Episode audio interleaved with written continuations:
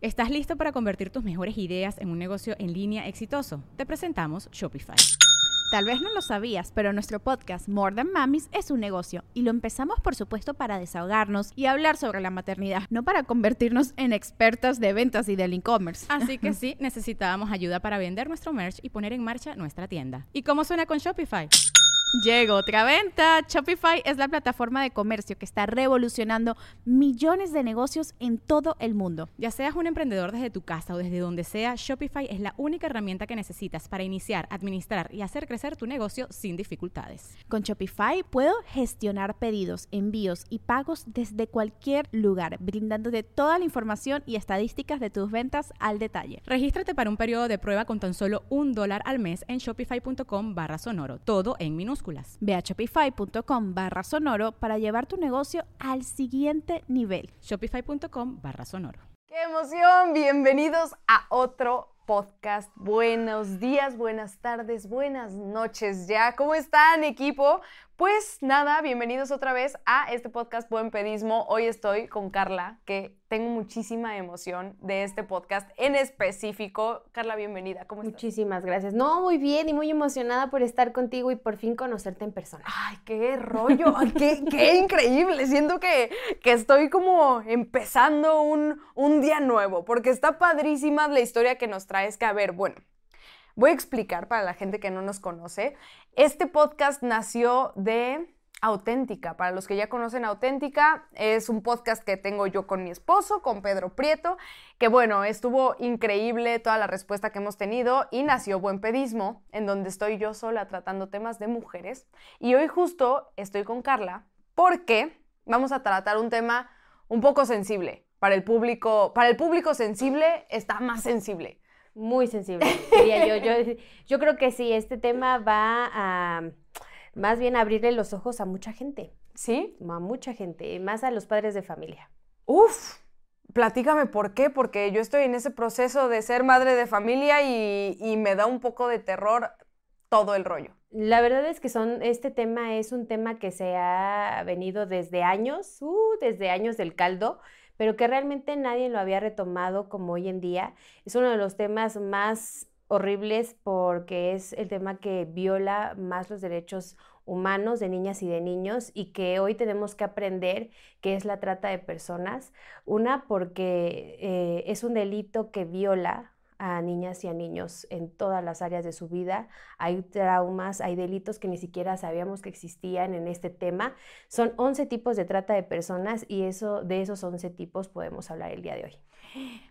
Dios mío santo, o sea, a ver, siento que el nombre del podcast hoy, hoy se me fue de las manos, del podcast se llama Buen Pedismo, pero creo que son temas que, que nos incumben a todos, que a mí ahorita siendo mamá primeriza me está costando un chorro de trabajo, como el perder el miedo a, a un montón de cosas, literal hasta salir con mi hijo y que no lleve el seguro de la carriola, a mí me da pánico estar cargándolo, perderlo de vista un segundo, o sea, a mí son cosas que, que me dan mucho miedo, pero hoy creo que ese miedo va acompañado también mucho de falta de información de absolutamente todo esto, o sea, el no saber cómo prevenir este tipo de cosas, el tenerlo tan estigmatizado, el tener un tema tabú como es este tema de la, de la trata de personas, Em, pues nada, hay que darle de lleno a este melón, hay que abrirlo y, y pues preguntarte, tú eres sobreviviente. Yo soy sobreviviente. Hace aproximadamente 14 años fui víctima, desde los 12 a los 16 años de edad, hoy ya tengo 30 años.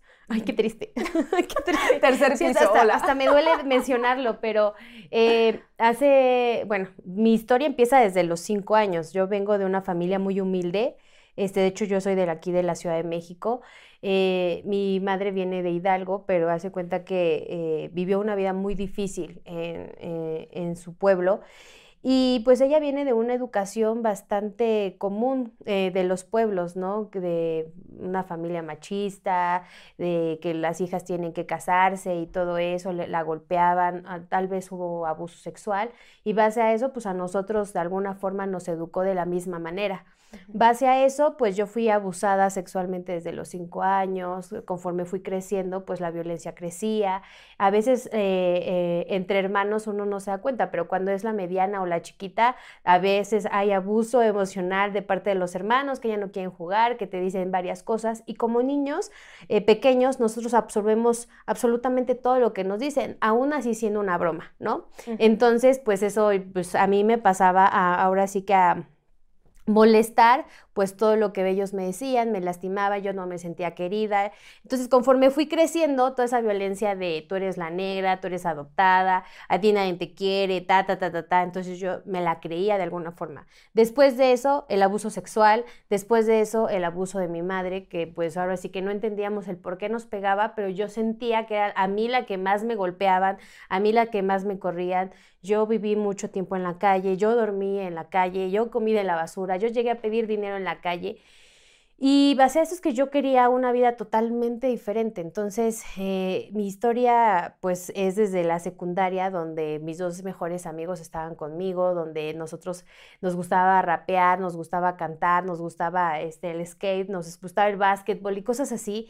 Y yo quería tener una vida totalmente normal. Entonces, con ellos era la Carla feliz, jamás demostré el abuso en mi casa.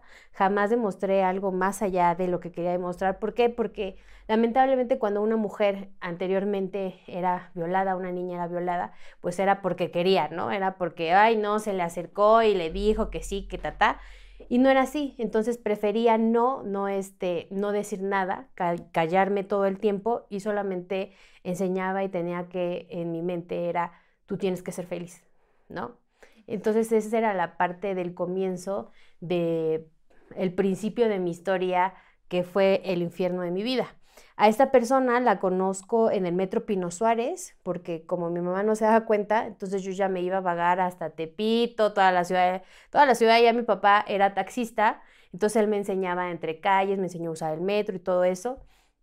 Entonces ahí pues podías expresarte, podías patinar, había lugares donde podías rapear, había lugares del dark, del punk, lo que ya no hay ahorita, lo que ya no existe ahorita. Tribu urbana. Ajá. Entonces yo era como una especie de dark, una especie en ese momento. Entonces me juntaba con mis amigos y hablábamos y decíamos y expresábamos todo. Pero en ese momento, este, no llegaron. Estaba yo esperando eh, y no llegaron, y, pero quien sí llegó, pues era esta persona que se llama Oscar, me ganaba por 10 años, pero hace cuenta que llegó en el momento más indicado y menos esperado. Porque hace cuenta que, pues, eh, yo me recuerdo que me había peleado con mi mamá y, bueno, eh, llegó a hablarme, llegó a decirme cómo te llamas, cuántos años tienes, yo así como que viéndolo, grandote, fortachón, ojo de color, güerillo, el hombre, y pues yo era una niña sin chiste, la verdad es que una niña que se ponía pantalones cholos, las playeras negras, la cola de caballo, y antes usaban unos cuernitos muy famositos. claro, ajá, ajá, exacto, entonces pues los usaba ahí. Entonces yo me estaba hablando a mí, me estaba hablando ahí. Y entonces se me empieza a hacer la plática. Eso sí, eh, yo era muy sociable. Muy sociable. ¿Todavía? Todavía, soy sí, muy rápido, facilidad de palabra. Me encanta. Soy una buena vendedora. Eso es todo. Entonces, este, pues se me hizo fácil platicar con él, empezamos a hablar, me contó de su historia, me contó qué era lo que, lo que hacía, lo que trabajaba. Eh, me contó que era de Puebla, era comerciante y hacía lo de venta y compra de autos. Y bueno, para no hacerte tan largo, en ese momento empecé a congeniar con sus palabras, como identificarme con sus palabras, porque él me contó una historia de su familia donde había violencia, donde lo golpeaban, donde dejó de la escuela para poder ayudar a su familia y cosas así. Entonces, pues yo 12 años, ¿no? Vulnerable, sin pensar, con todo el dolor que me estaba cargando y la verdad es que ya me parecía al maestro Roshi porque mi caparazón atrás y literal, ¿no? Entonces eh, llegó a un punto en el que me suelto. ¡Boom! Me empiezo a soltar, empiezo a contarle todo lo que me estaba pasando en casa y como que de alguna forma él vio pues esa necesidad, ¿no? Entonces él me empezó a hablar de Puebla, que era un lugar fantástico y que si quería ir, que si no tenía más amigos. Y yo le estaba diciendo, bueno, ¿cómo voy a ir? ¿No? Si te acabo de contar el problema que tengo con mi familia, ¿no? Lo que me pasó. este, 12 años, pues no era como que, ay, mamá, puedo ir a Puebla Claro. Voy con un tipo 10 años mayor que yo. No, Sí. pero entonces él me empezó a decir, anda, como que me empezaba a tratar de convencer de que nos fuéramos a Puebla. Le dije, ¿sabes qué? Es que no. Y como todo joven de hoy en día, ¿no? Todavía pasan números a personas desconocidas, yo hice eso, le pasé mi número, él me pasó el suyo, todo por curiosidad, por querer a conocer o seguir viendo al chico guapo de alguna forma, pues le marco eh, y luego le cuelgo, curiosidad, me marca, hola princesa, ¿cómo estás? Te quiero ver, yo sí, a qué horas, dónde, cuándo, ¿no? Súper rápido. Y la verdad es que sí, sí era como que en ese momento sí me sentí bastante bien y por eso lo quería, lo quería volver a ver, ¿no? Entonces, al final nos vimos en el mismo lugar donde nos habíamos visto y otra vez me sacó lo de Puebla y pues esa vez le dije que sí, ¿no? Mi papá era el que, él era el de los permisos, aunque no era mi papá de sangre, pero era una parte, una figura paterna para mí, para mis hermanos, pero mi mamá como era ausente, pues no se iba a dar cuenta. Entonces le hice el mejor verbo a mi papá para que me dejara ir, una mentirota, obviamente, y me voy a Puebla al día siguiente todo bello, todo bonito, todo padre. Era algo fantástico para mí, porque era camioncito, besito, abrazo. Me sentía la mujer o la más bien la niña más protegida del mundo. En mi mente, de 12 años, vestido de blanco, una casa maravillosa, unos hijos a los cuales no los iba a tratar como, como mi familia a mí. O sea, yo me hice una película para salirme de mi casa. Entonces recuerdo mucho que mi papá me había dicho, a las diez y media te quiero aquí. Y a las dos de la madrugada llegué del día siguiente.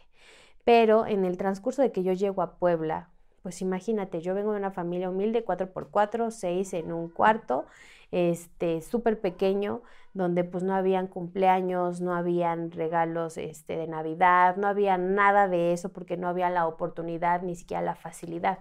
Mi madre solamente cubría lo necesario, nunca nos faltó nada. Pero para esto, pues lo primero que veo es un Tramsan color rojo del año. Entonces mi cara, y siempre digo la máscara, la película, así, la cara de la máscara en mi rostro. Cuando se les cae la y la lengua y los ojos se, se me salían, todavía la luz del sol le daba radiando al carro rojo, quemacocos, asiento de piel, los rines, los foquitos se le hacían para arriba, para abajo. Yo estaba súper emocionada, pero al mismo tiempo tenía miedo, pues tipo 10, 12 años. O sea, aquí ya, ya tú sentías que algo era demasiado bueno para verdad. Exactamente. Y aparte me dice, os- me dice, súbete, vamos a dar una vuelta. Y yo así de, no, carro, niña, 12, no. Dice, entonces ya me como que, como que me llegó el olor a, a piel y que me subo. In- Incluso hasta me burlé de las personas que iban caminando, ¿no? Así de, jajaja, ustedes caminan, yo en mi carro deportivo. Mm. Llegó un punto en el que encontramos a los primos, los primos ya sabían absolutamente todo de mí, cuántos años tenía, de dónde era, y resulta que los encontramos. Entonces los primos, ah, tú eres la famosa Carla y no sé qué, y que tú, mi primo, y yo súper así como de como que ya me conocen, o sea, un- una semana de haberlo conocido ya me conocían. o Y sea, tú, vuelta loca, claro, Exacto. diciendo es que este, esta responsabilidad afectiva aquí la Ajá, encontré. entonces, aparte, ellos estaban, es que mi primo está súper enamorado de ti. Se quiere casar contigo, quiere hacer una familia contigo. Ellos súper emocionados, yo miedo, cuatro tipos, una niña de 12 años, la van a violar, Sí la van a matar. miedo. Sí, claro, ya cuando ya había más, a más personas y más que eran hombres, pues sí, estábamos en una autopista de Tlaxcala. Entonces, al final me dije, oye, digo, si nosotros fuéramos malos, ya te hubiéramos violado y tirado por ahí. Pero mi primo quiere algo serio contigo, quiere casarse contigo, quiere tener una familia contigo. Mi cabeza otra vez haciéndose la película, los corazones por todos lados como novela, los violines escuchándose hacia lo lejos. Y dije, wow. Me empezó a mostrar las casas, me empezó a mostrar los caminos, me empezó a mostrar varias cosas. dije, es que esto sí es real. O sea, de aquí soy, Claro. de aquí quiero ser. Pues ya daban como las diez y media de la noche, Carla todavía no estaba en su casa, le dije, oye, ¿sabes que me tengo que ir porque mi mamá debe estar de colores? Pues sí, llegué a, a donde vivía. Mi mamá ya me estaba esperando con un palo en la mano, entonces ya me estaba diciendo lo que toda mamá enojada dice, ¿no? Y definitivamente me dijo, pues si no quieres estar aquí, vete. Dije, ah, Perfecto, mi carro deportivo, no me lo pusiste más fácil. Exacto, y, y- y incluso sí le dije, bueno, pues si tú, si tantas veces que me has corrido y siempre he regresado, pues ahora hay una persona que me está prometiendo absolutamente lo que tú no me das, amor, cariño, comprensión y todos los sentimientos de una familia, ¿no? Entonces, pues ya eh, llegó a un punto que al día siguiente, recuerdo mucho que me estaba bañando, mi mamá toca el baño y me dice, no, no se te olvide ir a computación. Me había inscrito a un curso de computación y yo no, le dejo, ya mi mamá se fue a trabajar, le dejo una carta diciéndole que iba a estar todo bien y pues decido irme al día siguiente con él. Eh, fue uno de los de las decisiones más fuertes en mi vida hasta ahorita. Irme de mi casa a los 12 años de edad para tomar una vida que no me pertenecía y que no tenía que pasar a esa edad. Sí, Uf, a ver, necesito, no mames, necesito un momento como que habíamos estado muy, muy light en esto y creo que em, está muy fuerte, está muy fuerte el... y eso es solo el comienzo. No, no, no, me imagino, me imagino que, que viene lo, lo más fuerte, pero ahorita como, como mamá, yo no sé si estoy muy sensible o qué es lo que está pasando, pero me, me siento muy empática con tu historia y, y me, me da un poco de dolor por ti. Te, te Pues- escucho, te escucho contarlo y creo que sigue siendo duro, a pesar de que supongo que lo has contado muchas veces, Sí. sigue siendo muy fuerte para ti, ¿no? Pues es que estos, estos cuatro años que pasé, a veces pensamos que por ahorita por ser sobreviviente han sido ya algo que ya se canalizó, algo que ya se guardó, ¿no? Pero para las personas que de alguna forma no lo han escuchado, pues es algo sensible, algo que se queda y algo que no se va a olvidar tan fácil. ¿Por qué? Porque cuando uno es mamá, trata de, de que ya ahorita de los temas de que uno se entera es sobre proteger, de que no le pase, de que qué pasaría si yo, por ejemplo, ahorita tengo a, a dos niñas, una de 15 y una de 9, a las cuales eh, las sobreprotejo, pero a pesar de que, de que ya están grandes, es decir, pues sí, hoy es- sabes mi pasado, hoy sabes lo que pasa y también depende de ti, no puedo estar 24 horas contigo, ¿no? Claro. Tú sabes hoy el peligro que existe, tú tomas las decisiones, eso sí, mm, si le pasa algo en cinco segundos hago un desgorre, ¿no? No, eso Pero al dicho. final del día es enseñarles la realidad de lo que pasa allá afuera, de uno como madre también ver lo que a veces no vemos con los hijos. Dice uno, una mamá no, un mamá o un papá no puede ser amigo de los hijos, tiene que ser padre y madre para los hijos. Porque, eh, pues no, o sea, no me imagino siendo, sí tener una muy buena comunicación, eso es algo que siempre se tiene que tener, pero no podemos ser amigos de los hijos. Ese es algo que, que se tiene que quedar para todos. Ok.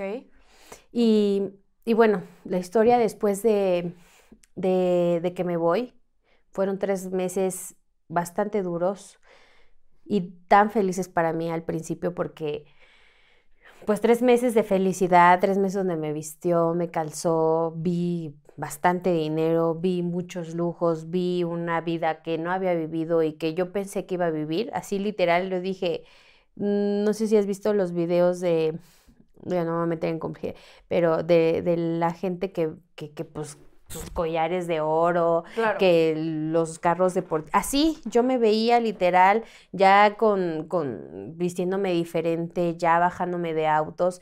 Eso sí, me dejaban una semana sí, una semana no, con un fajo de billetes.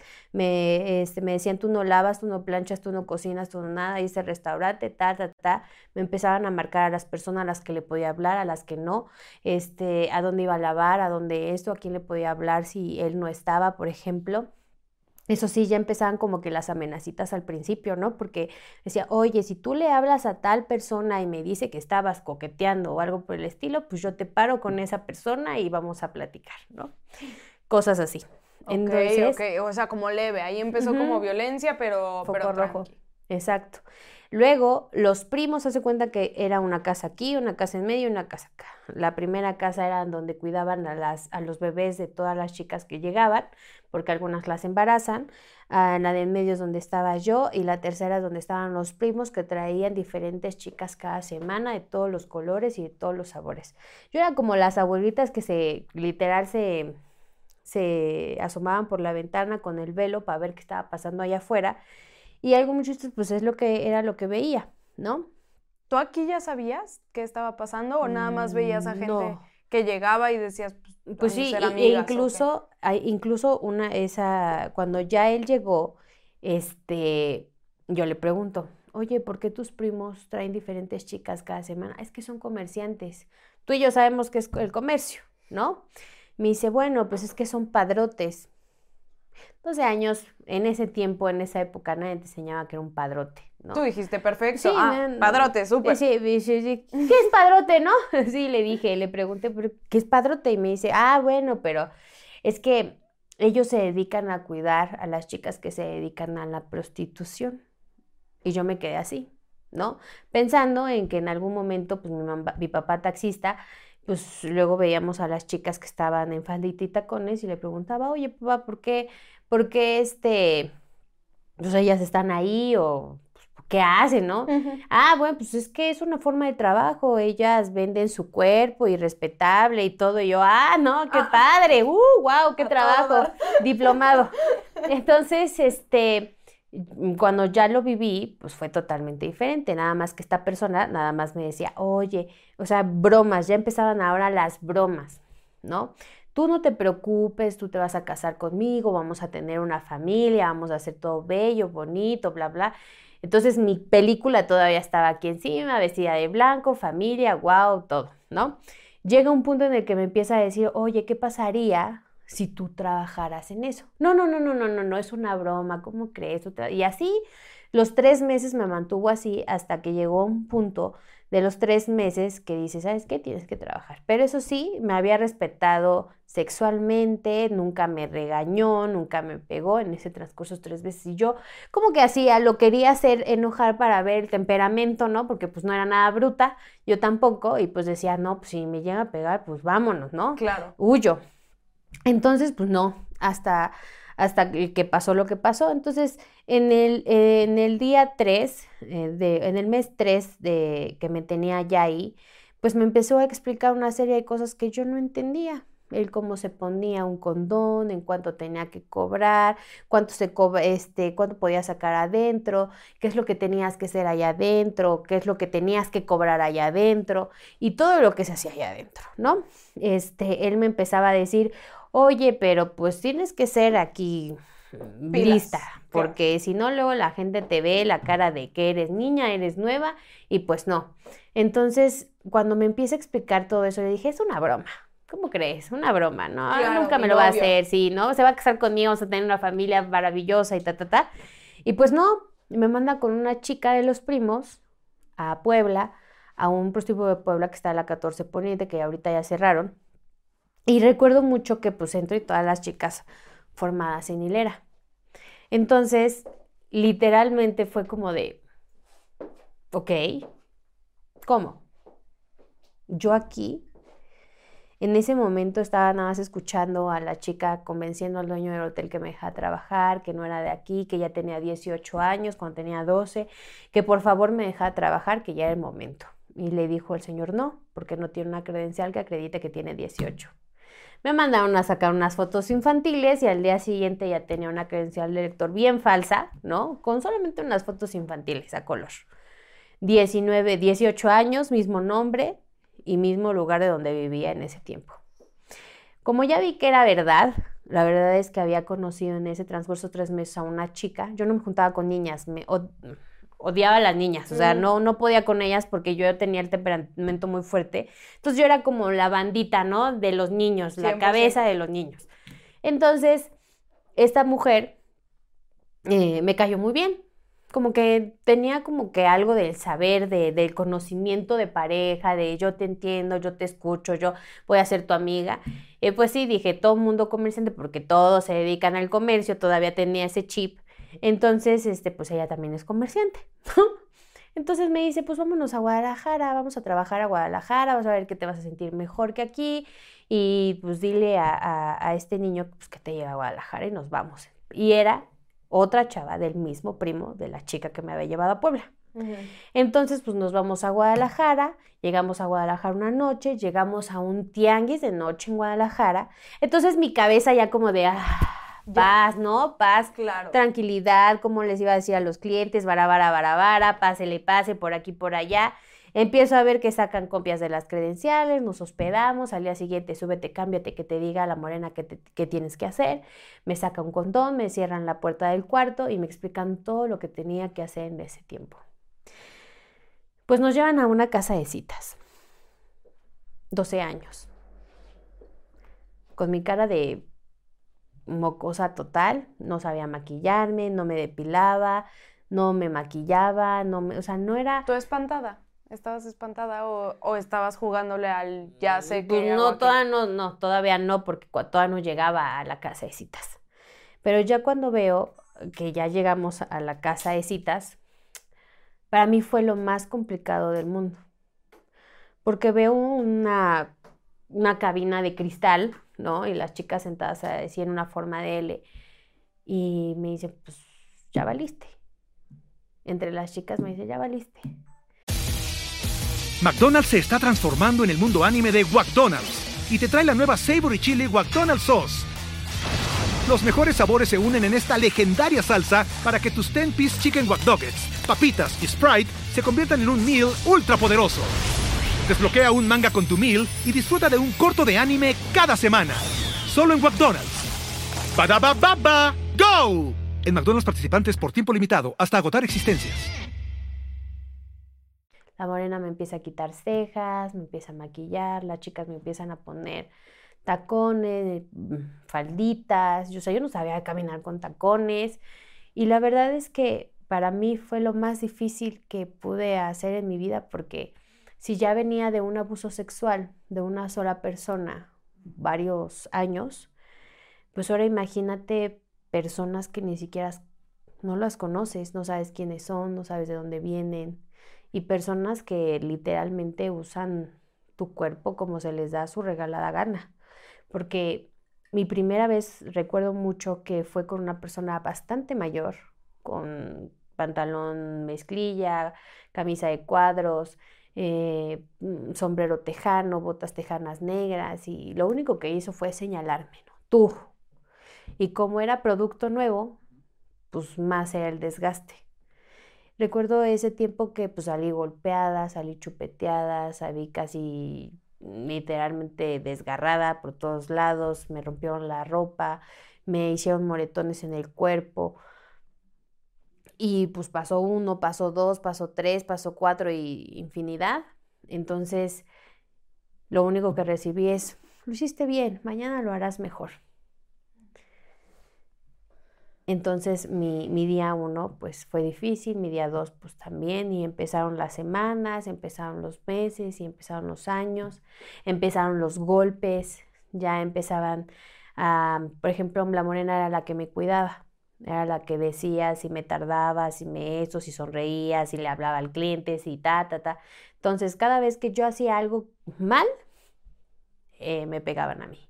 Entonces me empezaban a pegar la primera vez yo me quería ir, que o sea, literal ya no aguanté, quería irme y me pegó, me desnudó, me quemó con una plancha, me pegó con una cadena de oro así súper gruesa en todo el cuerpo, me mojó y este, y pues ahí todo el rato. Y aparte me tomó fotos en ese tiempo, ¿sabes? La primera vez y me dijo, tú, a ti nadie ya te va a querer. Tú tienes que estar aquí. Y recuerdo mucho lo que me decían lo- los clientes, tú naciste puta, vas a crecer puta y vas a morir puta. Entonces, en ese tiempo, pues ya me la empezaba a creer, porque ya habían pasado meses. ¿Cuánto tiempo llevabas ahí? De un mes en, en Guadalajara, luego me pasaron a Irapuato, ahí duré medio año, o tres meses creo, la primera vez. Y luego ya me fui a Puebla, al primer lugar donde me habían mandado. Entonces, este, ya iba campechaneando, Puebla, Irapuato, Puebla, Irapuato, Guadalajara ya no, porque ya tenía, ah, tenían ahí una ficha de, de mal comportamiento de alguna forma, porque fueron a violentar a una de las chicas este, al hotel. Ok. Entonces ya tenían fichados ahí a los, a los tratantes, por decirlo así. Ok. Entonces ya para mí ya era más difícil porque, porque ya solamente como que te llegas a acostumbrar al dolor, a los golpes y ya nada más llegas a un punto en el que cierras los ojos o ya lo ves como una vida normal, ya normalizas la violencia, ya normalizas lo que ves, ya empiezas a decir, bueno, pues si esta ya es mi vida, pues ya me quedo aquí. Y fueron cuatro años en los cuales tuve que, luchar conmigo misma porque al final del día era, todos los días me golpeaban, si no era con cables, eran con palos, eran con cadenas, me llegaron a quemar con cigarro, me, este, literal casi me masacran como tres o cuatro veces a puro puño limpio. Me tenían unas botas tejanas que tenían casquillo enfrente, pues con eso, guamazo limpio también, palos de escoba rotos. Este, me dislocaron la mandíbula eh, de unos guamazos que me dieron. ¿Y tus papás no, no volviste a escuchar? Eso, eso ya fue después, no sabía si me estaban buscando o no pero di cuenta la historia que mi mamá sí me buscó y que en algún momento tuve una ficha de desaparición. Pero eh, que la dejé tranquila en algún momento que le hablé, que le dije que iba a estar bien. Luego me embarazan, mi primer embarazo lo perdí porque me hizo abortar a gemelos y luego tuve embarazo que desde mi primer mes hasta los ocho meses de embarazo me mantuvo trabajando. ¿Embarazada estuviste? Embarazada estuve trabajando. Luego los, las personas, los clientes tienen fetiches muy extraños y entonces teníamos que cumplir pues todo lo que nos pedían los clientes. Incluso para, tuve una un, tuve un cierto odio con los policías también porque igual cuando hacían operativos pues ellos se supone que te deberían de ayudar, ¿no? Pues ellos abusaban de nosotros para que no cerraran los hoteles, este, dejaban a las menores de edad para abusar de nosotros o escogían ellos. Los policías. Y tú no, no podías decir nada. No, pues no podía decir nada.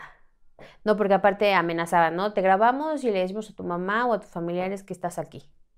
Pues imagínate el dolor que le vas a causar a tu familia diciendo, ah, no es que es una pros. ¿No? Claro. Entonces jamás, jamás dejé que, que pasara algo así. O, en una ocasión mi amigo de la secundaria, mi mejor amigo de la secundaria, me buscó.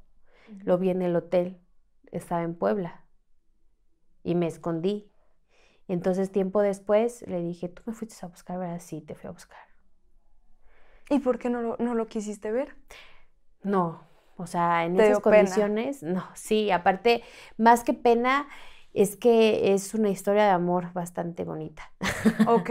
sí, sí, sí. Ok. Bastante bonita, pero pues tampoco quería que, la, que mi familia se enterara, ni de hecho de ninguna de nosotras quería que la familia se enterara de lo que nos había pasado, porque muchas de nosotras llegábamos por amor llegó en un punto en el que yo preguntaba, oye, ¿por qué estás aquí? Entonces, una que por amor, ¿no? Una que ya tenía maestría, una que ya tenía posgrado, una que las, las había, unas de Oaxaca que las habían venido que este, tenían 10 años, las vendieron. Entonces, pues estaban aquí, eran dos hermanas y muchas que ya llegaron desde muy temprana edad a la edad de que tenían 40, 45 años, unas super mujeronas y muchas por, pues, porque las obligaban a estar ahí. Y no tienes, o sea, no tienes como opción para decir, no, no, no, porque aparte esta persona tenía contactos en todos lados. Tenía personas que vendían armas militares, tenía personas que eran narcos, tenían capos este, secuestradores, tenían personas así, pero ellos te enseñan con quién te tienes que fijar, ¿no?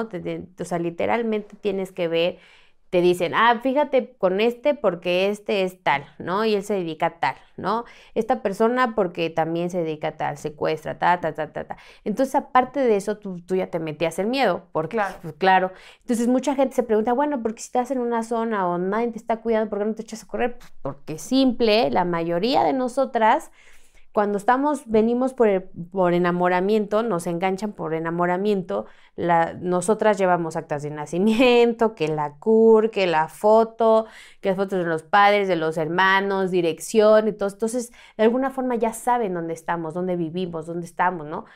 Entonces, lamentablemente para nosotras, pues la amenaza era, si tú no haces lo que te estoy pidiendo, la primera que se va va a ser tu, tu mamá, ¿no? Ploma aquí con la pistola en la cabeza.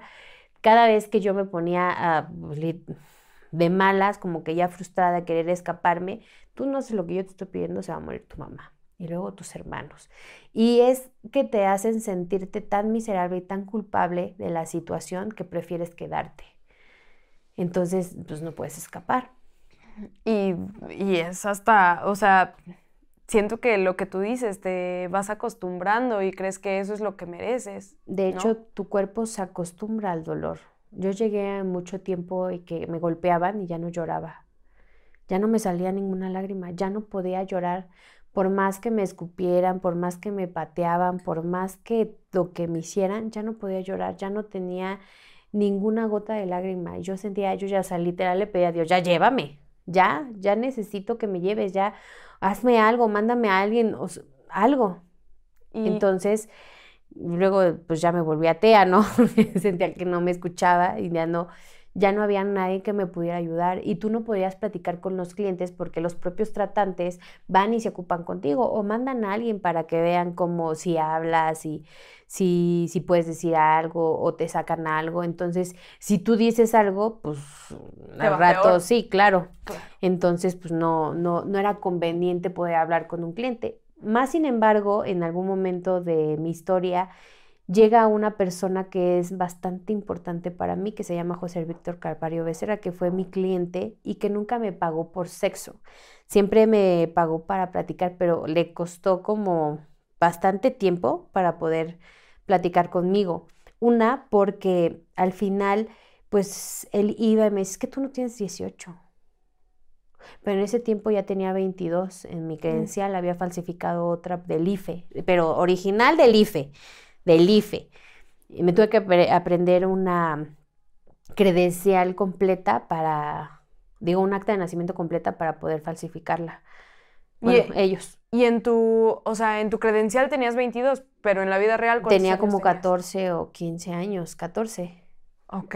14 y me llevaba, me llamaba Leticia Salvador Gómez en ese tiempo. Y él sabía que... que pues él me decía, no, tú no, tú no tienes 22.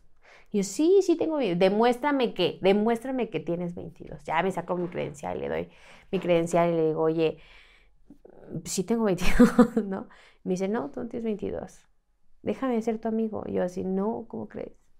Te hago lo que tú quieras, te doy el servicio que tú quieras. No, yo, yo te pago para platicar. ¿Quieres o no? Pues fue uno de los clientes. para salir del rollo que traía. Muchas veces toda la semana no trabajaba y, y, él, gracias, eh, apareció, luego ganó mi confianza, luego planeamos, él vio una parte de mi embarazo, incluso hizo un baby shower adentro del hotel, le pagó a cada chica para tener un momento, me compró un pastel, o sea, yo ya, o sea, era una persona de, de ya de edad, yo siempre digo 62, pero tenía menos, este, y, esa persona se enamoró, se enamoró de mí y me dijo, yo te voy a sacar de aquí, yo te voy a sacar de aquí. Hizo un trato con mi tratante para pagarme más, para poder dejarme salir, para poder desayunar, para poder ir. Me empezó a comprar ropa, le empezó a comprar ropa a mi hija, empezamos a comprar una maletas, me dio una tarjeta donde empezó a meterle dinero. Y para mí era fascinante, ¿no? Planear todo, pero con miedo. ¿Cómo voy a sacar a mi hija? Es lo que te iba a decir. ¿Tú confiabas después de la historia que traías? ¿Tú confiabas en esta persona? Pues al 100% no. al 100%, pero, pero la verdad es que yo le jugaba lo que pase ya. O sea, sí, sí, o sea, yo sí pensaba dejar a mi hija, dije, no, pues yo me echo a correr. yo, ahí nos vemos, joven. Pero no, no, no, tuve, no tuve la capacidad y la frialdad para poder dejar a mi hija. Es lo que te iba a preguntar, ¿cómo llevaste tu embarazo? O sea, bastante mal diría yo, bastante mal porque pues me tenía que ocupar. Entonces las historias eran de, es que la gente que se embaraza, si en algún momento la llegan a lastimar, el bebé se baja, ¿no? Yo tenía miedo de que, de que en algún momento, ajá, aborto total y eso porque en mi aborto anterior, eh, este niño me tardó un mes para que me hicieran el degrado. Entonces yo me tuve que taponear todo ese mes. Te hacen taponeada, es una esponja de cuadro, la enrollas, te la metes y así te la te ocupas. Entonces no se baja la sangre, por decirlo así. Pero traes a, pero la esponja, o sea, ya, se, ya había tenido el aborto, el primer aborto. Entonces, pues ya era como una regla normal. Claro. Cuando tú reglas, porque te tienes que trabajar igual en tu regla, te hacen comprar una esponja de esos de bebé de cuadritos, la desinfectas con alcohol, la enrollas, te la metes como si fuera un Tampax, pero eso hace que detenga y absorba la sangre eh, que no, para que no baje. Claro. ¿no? Entonces, pero tuve un mes, tuve que hacer eso un mes, calentura, fiebre, ta, ta, ta, casi muero. Entonces, él en algún momento me citó en algún lado, me da una serie de tubazos, me manda al hospital y dice, es que, pues, la asaltaron, perdió al bebé, ¿no? Este, él empieza a grabar todo ese, ese video de cómo empiezan a sacar los pedacitos del bebé y me amenaza, ¿tú te vuelves a embarazar? Y se mueren las dos. Me vuelve a embarazar porque el, co- el- con el único que no me cuidaba era con él, porque así es. Entonces me embaraza, tengo a los ocho meses de embarazo, obviamente con problemitas en la cabeza, ¿no? Y llega un punto en el que dice, ah, pues vas a descansar ocho, este, tu mes. Este es el último mes, mi hija nació casi medio mes antes, Ujú. al nace y a los, al mes me la quitan. Te- La quitan y ya no supe nada de ella en- durante un año. Ay, Dios. Entonces aquí viene el, en- entiendo el dolor de las mamás cuando sus hijos desaparecen porque no sabes bien dónde está, con quién No duermes, y supiste nada. nada. Nada, no te Yo, dijeron. a mí nada más lo único que me decían era, pues ella está bien, necesita leche, necesita pañales, la quieres ver, trabaja. Y tú trabajabas para verla. Y a ver, eh, yo siento que aquí pudo haber sido una esperanza para, pues puta, sigo aquí porque en algún momento la voy a ver. ¿O no? Llegaba a un punto en el que ya no era esperanza. La perdiste. La perdí totalmente. O sea, yo sí pensé que en algún momento yo iba a crecer como las personas que tenían 45 años y, y iba a seguir en el negocio. Entonces para mí ah, me, me- me, ah, me daba, me daba terror pensar en qué era lo que iba a pasar. Lo que sí quería era que estuviera bien. Entonces en algún momento de la historia yo hablo con una de mis familiares y le digo, es que esta persona me pega y no me deja ver a mi hija y me maltrata y me dice, gánale la confianza, gánale esa confianza que necesita. Pues ahí va Carla a intentar ganarle la confianza y para ganarle la confianza tuve que hacer lo mismo que me habían hecho a mí, enseñarle a una niña menor que yo a trabajar. Entonces fue lo peor que hice, pero la chica se escapó, eso fue lo bueno, que se escapó. A mí me dieron la guamisa de mi vida, pero ya había ganado la confianza, ya me habían quitado a personas que me cuidaran, ya era como un poco más libre y en algún momento le dije, ¿sabes qué? Quiero irme a mi casa este, un día para que conozcan a mi hija, para que yo pueda ver a mi familia. Entonces, como que mi familia empezó a hablar, a hablar, a hablar a la casa de él, a donde vivía con su mamá. Entonces, eh, llegó al punto en el cual dice, pues, ¿por qué están hablando? Se supone que estás bien, ¿no? Se supone que, que estás bien. ¿Por qué están hablando? ¿Les dijiste algo o qué? Le dije, no, pues déjame ir, no seas gacho. Y me empieza a decir, bueno, pues no hay dinero, ¿cómo le vas a hacer? Digo, ponme una cantidad, lo que tú quieras, ponme esa cantidad. No Entonces me sale con una cantidad de exagerada de 75 mil pesos en una semana. Pues ¿de dónde iba a sacar 75 mil pesos en una semana? Entonces hablo con mi cliente, mi cliente me da la mitad, yo hago la mitad, con todo lo que podía hacer, con todo lo que había practicado, con todo lo que me habían enseñado, convenciendo a cada uno de los clientes, ta, ta, ta, ta, 75 mil, pum, En una semana. en una semana. Solamente para poder ver a mi hija. Entonces, en ese tiempo, recuerdo mucho que le hablo y le digo, ¿sabes qué? Ya este, tengo seten- tus 75. ¿Qué pasó? Pues Bo, este, viene con su hermano, tenía un tiro en la pierna, pues ya no dormía conmigo. Él siempre dormía conmigo siempre, todos los días. Le dieron un tiro en la pierna por un problema entre padrotes, entonces le dio mamitis y recuerdo que ese- en esos meses estaba con su mamá, con su familia. Entonces me dice, pues ya voy con tu hija. Pues me entrega a mi hija, que es mi hija de 15 años. Entonces, pues ya le doy el dinero, cuenta el dinero, ta, ta, ta, ta, me da mil pesos, me da un pico, pues un besito de pico y me dice, Mil pesos de esos 75 de, de esos mil. 75, con eso me iba a alcanzar para venirme a mi casa, de ida y de vuelta, ¿eh? y todavía comprarme unos chuchulos. Entonces llega, llegó en un punto en el cual eh, ya me da mi pico y me llega la amenaza otra vez. Y me dice, si tú te llegas a escapar, van a pasar días, van a pasar semanas, van a pasar meses, van a pasar años incluso, pero de que las encuentro, las encuentro. Y de que las mato, las mato. Y pues imagínate, 11 años libre, él apenas tiene dos años de recluido y pues nunca me pasó nada, pero sigue eso, tú no, no tienes una vida normal. No, siempre te estás cuidando. Entonces, en ese momento me entrega a mi hija, me la entrega con una quemada en la mejilla, literal tiene una mancha de una quemadura en la mejilla, pues fue lo más doloroso que pude ver en el mundo porque decía, ¿qué diablos te pasó? ¿Por qué? O sea, ¿por qué hay gente tan mala? Entonces me imaginé lo peor que le había pasado, si la habían violado, si la tocaron, si la quemaron. Entonces, al final llegó en un punto en el que dije, no, tenemos que irnos sí o sí. Entonces la señora de la renta me ayudó, la que escuchaba que nos golpeaban todos los días, me ayudó el señor de la tiendita donde iba a comprar mis flanax, porque ellos veían pues que no estaba bien. Estaba en una zona donde vivían puro padrote, entonces no podían ayudarme con facilidad. Claro, tenían que ir. Entonces llegó un punto, pues ya, vámonos. Chole, con las maletas, empecé a meter todo lo que pude, todo lo que tenía, todo lo él que... no estaba, él seguía con su- eh, eh, él me dejó a la niña con todo dinero, besito, toma, vámonos, amenaza, chan, se fue. Nada más asomé y dije, vámonos, ¿no? Ya no lo pienso dos veces. Entonces me meten en un taxi al zaguán, me, met- me, me tapan con una cobija.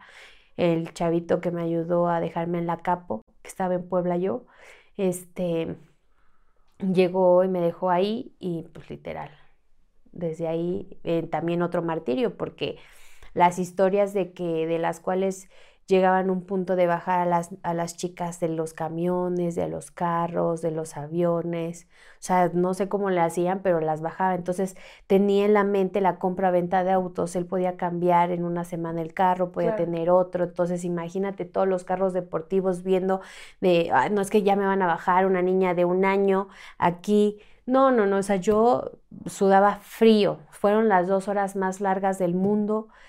¿Y a dónde llegaste? Llegué a la, una casa de una de mis tías. Y, Y- y ya, ahí me quedé un ratote, un día, y al día siguiente, pues tuve que contarles todo lo que me sucedió. Tuvieron miedo, obviamente, porque pues no sabían qué hacer. Este, yo estaba muy alterada, tenía mucho miedo. Y no, entonces mi tía, algo chistoso es que antes ves lo de la sección amarilla, Ujú. buscó en la sección amarilla a ver qué onda, una asociación y eso, me mandaron al búnker, declaré y ahí es donde conocí Fundación Camino a Casa. Dios santo. Sí, una carrera muy larga. Sí, Estoy sí. muy, estoy, no sé, estoy sin palabras ahorita. Em, ¿Qué historia? Y te la resumí demasiado. No, me imagino que ha de ser un, ha sido un viaje muy duro para ti, para tu hija. Sí, fíjate que la historia son cuatro años y ves muchísimas cosas que pues, la gente no se imagina, que ni las noticias del, o sea, nada, ¿no? No, no, no. Entonces, a veces es mejor guardar un poco de silencio y decir lo que uno le conviene decir, pero precisamente también para ayudar, ¿no? Entonces, nuestras historias tienen ese valor. Si nosotros en algún momento llegamos a decir todas las aberraciones que uno ve, pues sí te llegas a traumar. Imagínate todo el peso que nosotras cargamos de todo lo que vemos, de todo lo que pasamos. Y si nosotros te regalamos un poquito de lo que vivimos, pues es para que ustedes tengan la sensibilidad. Y eso es lo bueno, que sientan un poco del dolor que nosotros hemos sentido. Y ahí se queda el, el qué es lo que voy a hacer, qué es lo que puedo hacer. ¿Me explicó? Sí, claro. ¿Tú, ¿Tú en qué momento decides que tienes que hacer algo por estas chavitas? Yo creo que hay dos momentos, o al menos así me lo imagino, que uno es el poder sanar suficiente para, para poder existir y otro súper distinto y súper valioso es cuando tú decides hacer algo por la demás gente que está pasando por la misma situación que tú. Es que sí, es, es, para mí fue lo más difícil que te puedes imaginar. Una, pues llego muy agresiva, ¿no? Yo soy, la- llego aquí soltando golpes por todos lados porque la sociedad tenía la culpa de lo que me había pasado por no ver a una niña, ¿no? De alguna forma, por esas mamás que veían y veían a una niña y decían, le tapaban los ojos a los hijos o a los esposos y decían, no, no, no, esa es una puta, es una prostituta y no sé qué, ¿no? Por esas personas, esas, esos hombres y mujeres que pasaron conmigo y me violaron y, eh, y, y al día siguiente ya estaban con una esposa, ya estaban con unos hijos, besándole, ay, hola hija, ¿cómo estás? ¿Cómo te sientes? ¿Cómo te va? Hola, mi amor. Pierdes la confianza en todo. de todo. Entonces, cuando llego a Fundación Camino a casa, conozco, pues obviamente a, a Rosy, a una persona que es muy especial para mí. Y Rosy es mucho amor. Entonces, me abrazó y dijo, ¿qué, qué te pasa? No me abraces, no quiero que me abrace, no quiero que me toque. Entonces, todo el tiempo era eh, el que me querían ayudar. Yo decía, ¿para qué me quieres ayudar? Yo estoy bien así. Entonces, mi depresión, mi enojo con la sociedad, mi enojo con las personas, si tú me veías, yo ya te estaba golpeando, si tú me querías decir, luego me mandaban a terapias y eh, unas psicólogas horribles porque decían, es que yo te entiendo, yo te comprendo, y yo, Y tú no. ¿cómo diablos me vas a, a comprender? ¿Cómo diablos me vas a entender? Tú no puedes entenderme porque no has pasado por lo mismo. Claro. No hay manera que, que te pueda entender alguien que no. Exacto, entonces aquí había la otra sopa. Llego con una niña de un año, sabiendo que es hija de mi tratante y pensando, ella me va a revivir todos mis sentimientos y todos los días de mi vida. Yo la veía, pues, sí, o sea, me enseñaron a ser mamá sí o sí, ¿no? Porque antes como dije, bueno, si la doy una opción, ¿no? Claro. No sí, representaba algo horrible en tu historia. Entonces, llegó en un punto en el que para cambiar mi historia o el rumbo de mi historia, llega un punto en el que me hartaban los llantos de mi hija y le doy una cachetada. La veo, eh, literal, yo era la niña, mi cara estaba plasmada en ella y yo era el tratante. Entonces yo decía, no, no puedo, no puedo hacer esto. Entonces en ese momento entendí que mi hija dependía de mí. Entendí que nadie iba a comprender mi dolor y entendí que tenía que salir sí o sí, levantarme para poder yo ayudarme. Primero me tenía que amar yo. Ay, perdóname. Perdón, es que está, está muy cabrón todo esto. Discúlpame. No, no te preocupes. No te preocupes. Imagínate.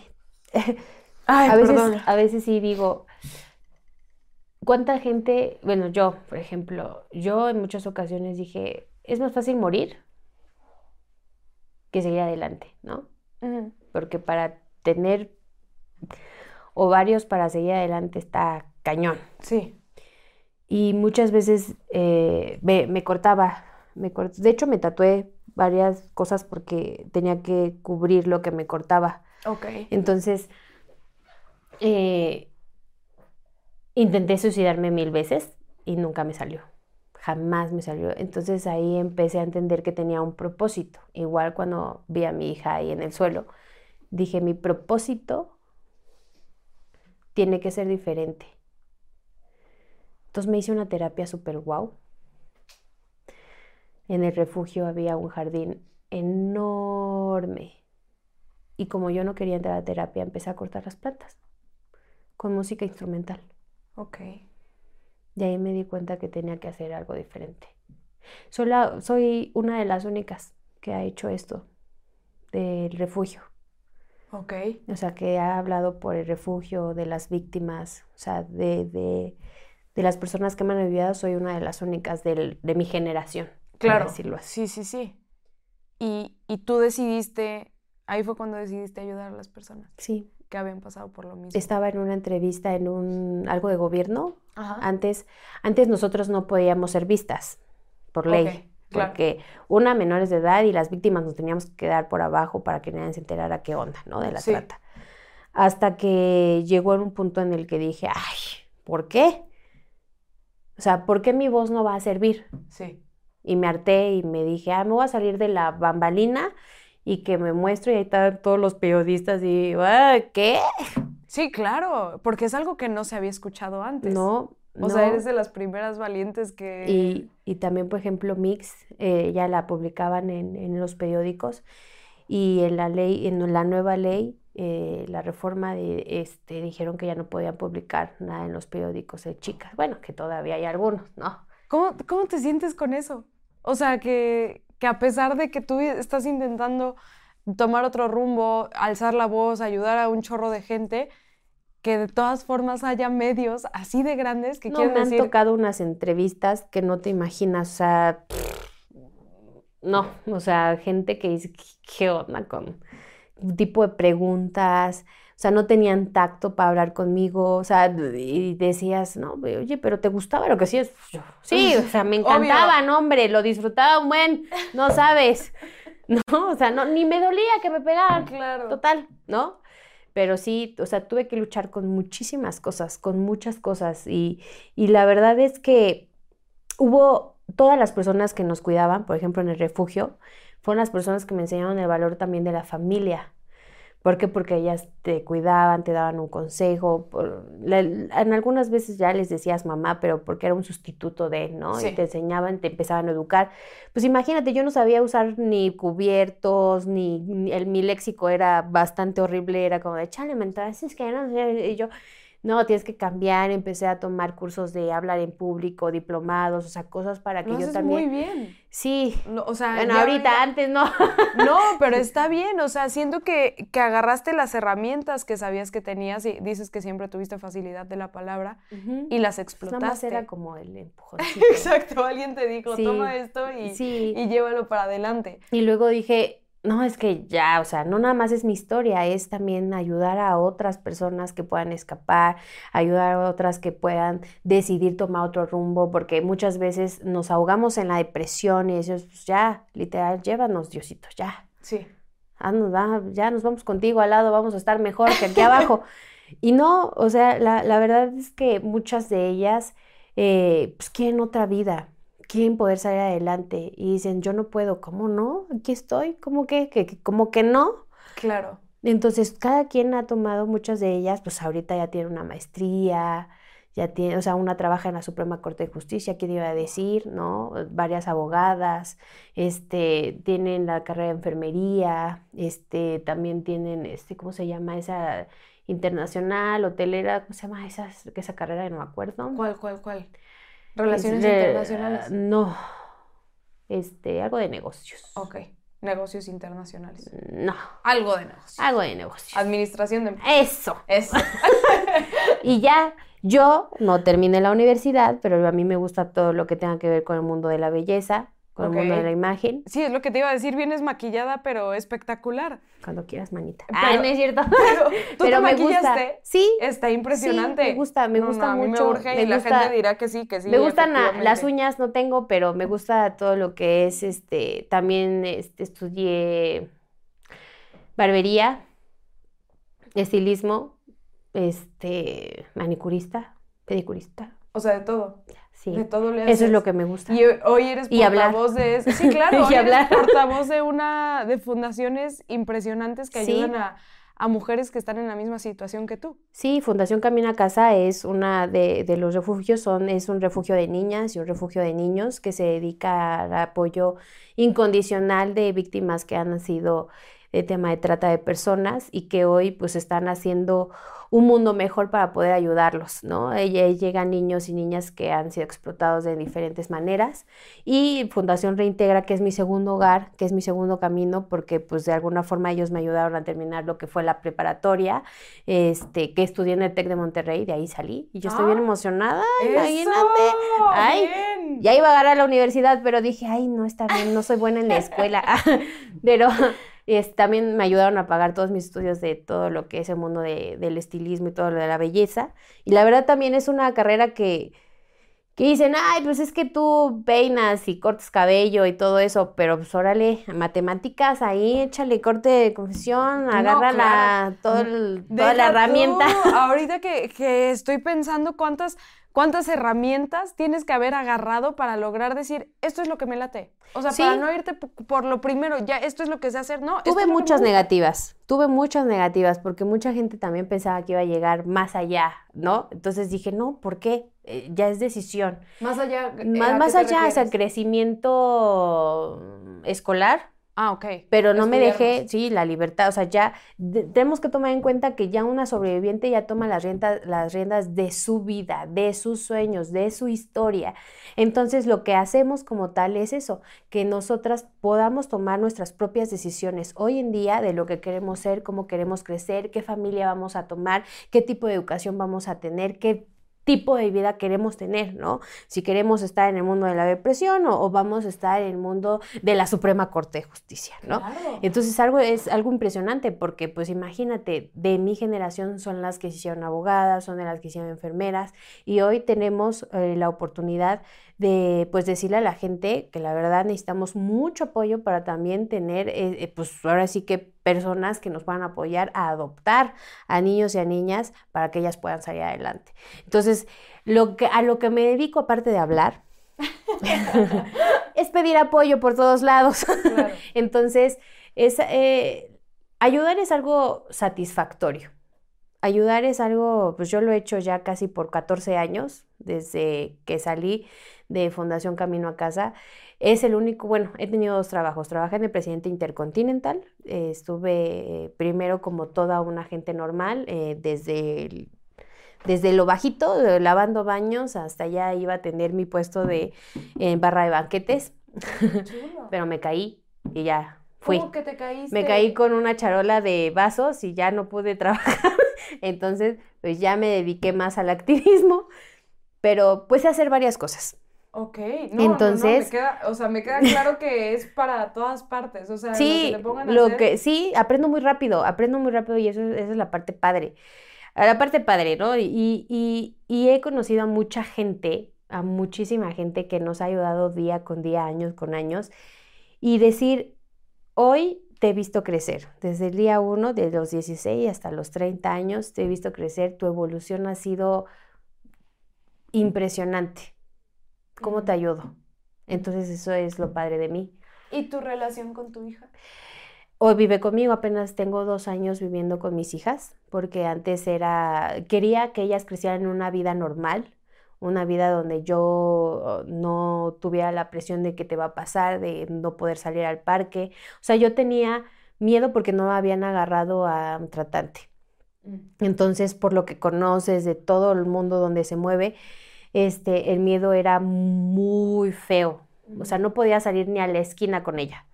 Entonces vivió mucho tiempo con mi tía, una de mis tías por parte de mi mamá, que las educó con amor y con cariño y con respeto y con unos valores que yo digo, híjole, yo no lo podía hacer mejor.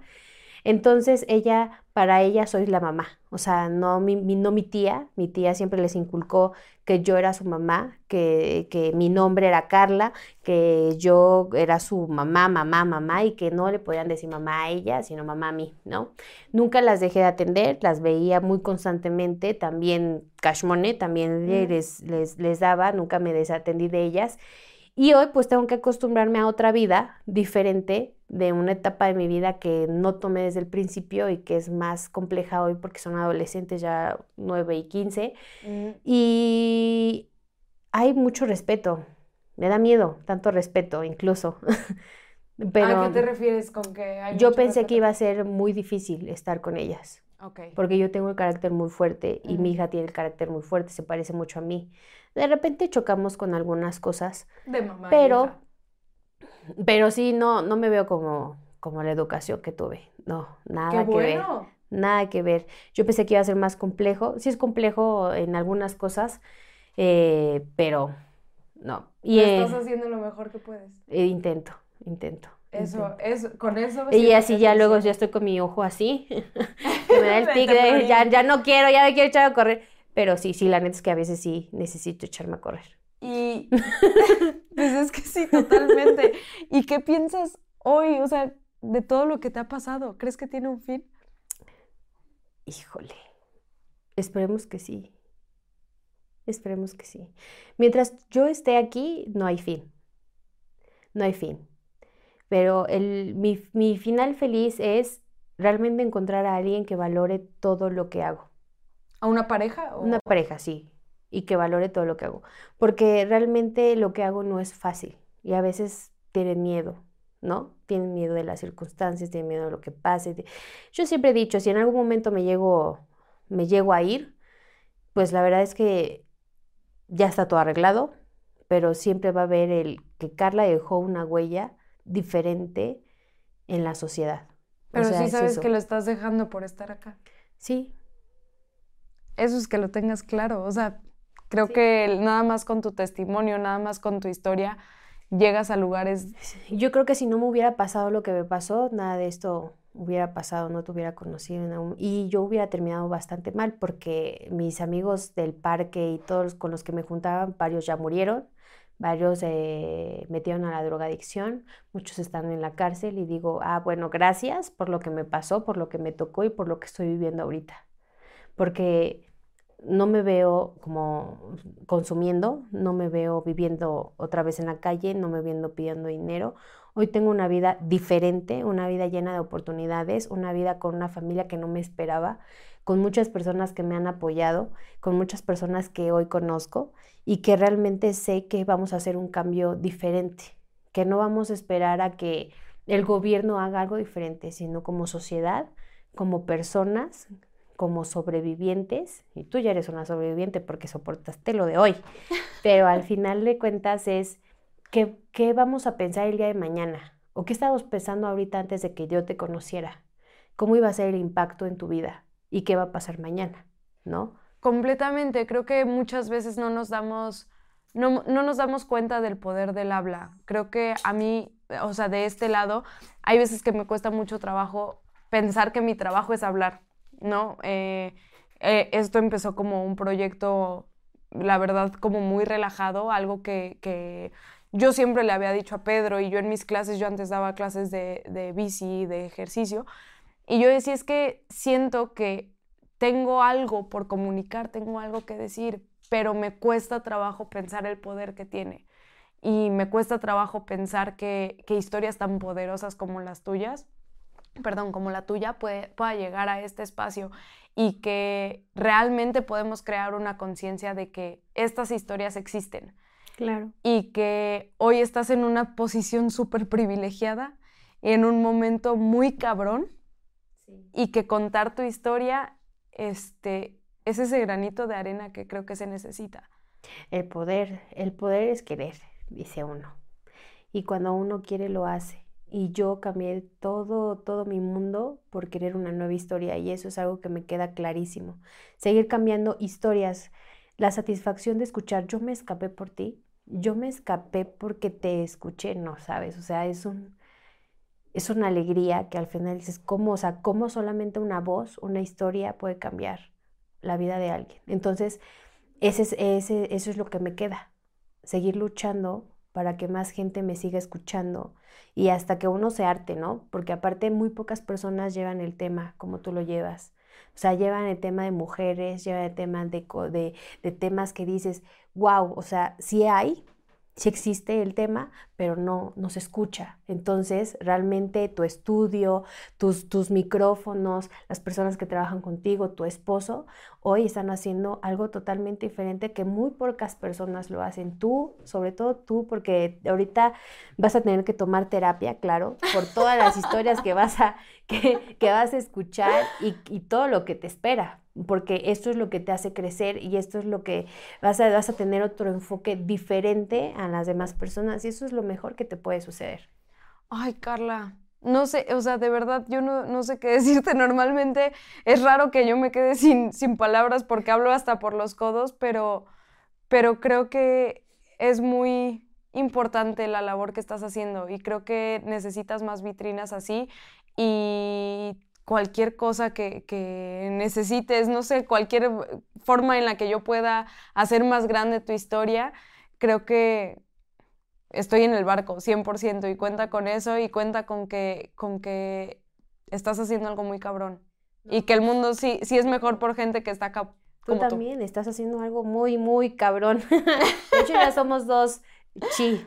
Eso. ya somos dos chi. Entonces, la verdad es que, pues, las personas que os escuchen, espero que les hayamos dejado algo bueno en, en su vida y que de verdad aprendan de, de un poco de la historia de una persona que vivió, que en carne propia y que de verdad hoy hoy este, se den cuenta que ya todo el mundo cambia. Hoy son las redes sociales, las cuales son un catálogo de niñas, niños, jóvenes y adultos, donde ves cualquier cosa. Es un catálogo donde decimos dónde estamos, con quién estamos, y, y los tratantes no se quedan en un modus operandi. ¿eh? Ellos van literalmente viendo cómo le van a hacer. Hoy están captando a más de 50 mil niñas y niños en todo el mundo. Este, eh, son más desaparecidos. Eh, los, los, juegos en línea también han hecho que desaparezcan niñas y niños. Eh, sobre todo ahorita que dice el presidente que el Free es el juego más malvado del mundo y pues de alguna forma sí, porque ha hecho desaparecer a niños, los ha sacado de sus casas, personas que hablan por teléfono nada más y que quieren sacar a los niños, o sea, nada más de un tanteo, hablan, contesta el niño y hasta lo pueden sacar de su casa. Tenemos que tomar en cuenta que hoy como padres tenemos que dejar de pensar que los niños no necesitan atención. ¿no? Que los niños necesitan más ubicación, que no solamente es, ay, toma el teléfono para que no me molestes, toma la app, no, toda la, ¿qué quieres? Que te compro, ¿no? Hoy ya no jugamos con pelotas, ya no jugamos con, este, ¿cómo se llama? La cuerda, ya no jugamos rayuela, ya no jugamos con canicas, ya, ya son juegos que dices, pues bueno, ¿no? Se lo dan porque lo merecen. No, o sea, tenemos que tomar en cuenta que los hijos necesitamos tiempo, necesitamos dedicación, necesitamos atención, necesitamos una educación diferente. No todo se lo debemos dejar a la escuela, sino nosotros como padres tenemos la rienda de la vida de nuestros propios hijos. Entonces, ahí lo dejo como dato curioso para que para que de verdad si en algún momento necesitan algo, en mis redes sociales ahí van a estar. Este, y pues me encuentran como Carla Jacinto en todas las redes sociales, siempre, siempre las contesto yo. Eh, y pues eh, Fundación Camino a Casa.org y Fundación Reintegra AC.org, pues ahí están las dos fundaciones de las cuales pertenezco y si quieren ayudar, pues ahí también métanse a las ligas para que puedan aportar y estoy con toda la actitud del mundo de poder apoyar. Carla, de verdad, muchísimas gracias por, por estar aquí, compartirnos tu historia, compartirnos un pedacito de ti. Creo que este, mientras más personas seamos las que estamos conscientes de que estas cosas pasan y que le quitemos el silencio y que como mujeres nos estemos apoyando, yo siempre digo, ya nos dieron una voz, ahora no nos van a poder callar. Creo que esto es exactamente, este tipo de historias y este tipo de impactos es exactamente este, que hago lo que hago y, me encanta que, que este sea un, una gasolina para seguir haciéndolo. Te agradezco un montón. Y pues nada, aquí tienes el micrófono abierto si quieres volver a venir, si quieres, este, no sé, platicar de, cualquier cosa, ya sabes que siempre puedes regresar. Aquí tienes tu casa en, en Podcast Buen Pedismo. Eh, y nada, bienvenida y espero verte de regreso otra vez. Claro que sí, ya cuando necesiten a, escuchar una voz varón, tenemos a Luis Armando. Luis Armando viene, fue este, un chico que es sobreviviente de La Voz México, de un productor. Y pues ahí vamos a estar contando otra historia con muchísimo gusto. Claro que sí, muchísimas gracias. Y pues ya sabes, si te gustó este video, si sabes que alguien lo necesita ver, eh, si tú lo necesitaste ver y te impactó igual que a mí, porfa, compártelo, eh, dale like, dale suscribir a este canal, califícanos en Spotify. Y pues nada, nos vemos el próximo Buen Pedismo y llévensela leve. Muchas gracias, Carlos. Gracias a ti. ¿Estás listo para convertir tus mejores ideas en un negocio en línea exitoso? Te presentamos Shopify. Tal vez no lo sabías, pero nuestro podcast More Than Mamis es un negocio y lo empezamos por supuesto para desahogarnos y hablar sobre la maternidad, no para convertirnos en expertas de ventas y del e-commerce. Así que sí, necesitábamos ayuda para vender nuestro merch y poner en marcha nuestra tienda. ¿Y cómo suena con Shopify? Llegó otra venta. Shopify es la plataforma de comercio que está revolucionando millones de negocios en todo el mundo. Ya seas un emprendedor desde tu casa o desde donde sea, Shopify es la única herramienta que necesitas para iniciar, administrar y hacer crecer tu negocio sin dificultades. Con Shopify puedo gestionar pedidos, envíos y pagos desde cualquier lugar, brindándote toda la información y estadísticas de tus ventas al detalle. Regístrate para un periodo de prueba con tan solo un dólar al mes en shopify.com barra sonoro, todo en minúsculas. Ve a shopify.com barra sonoro para llevar tu negocio al siguiente nivel. Shopify.com barra sonoro.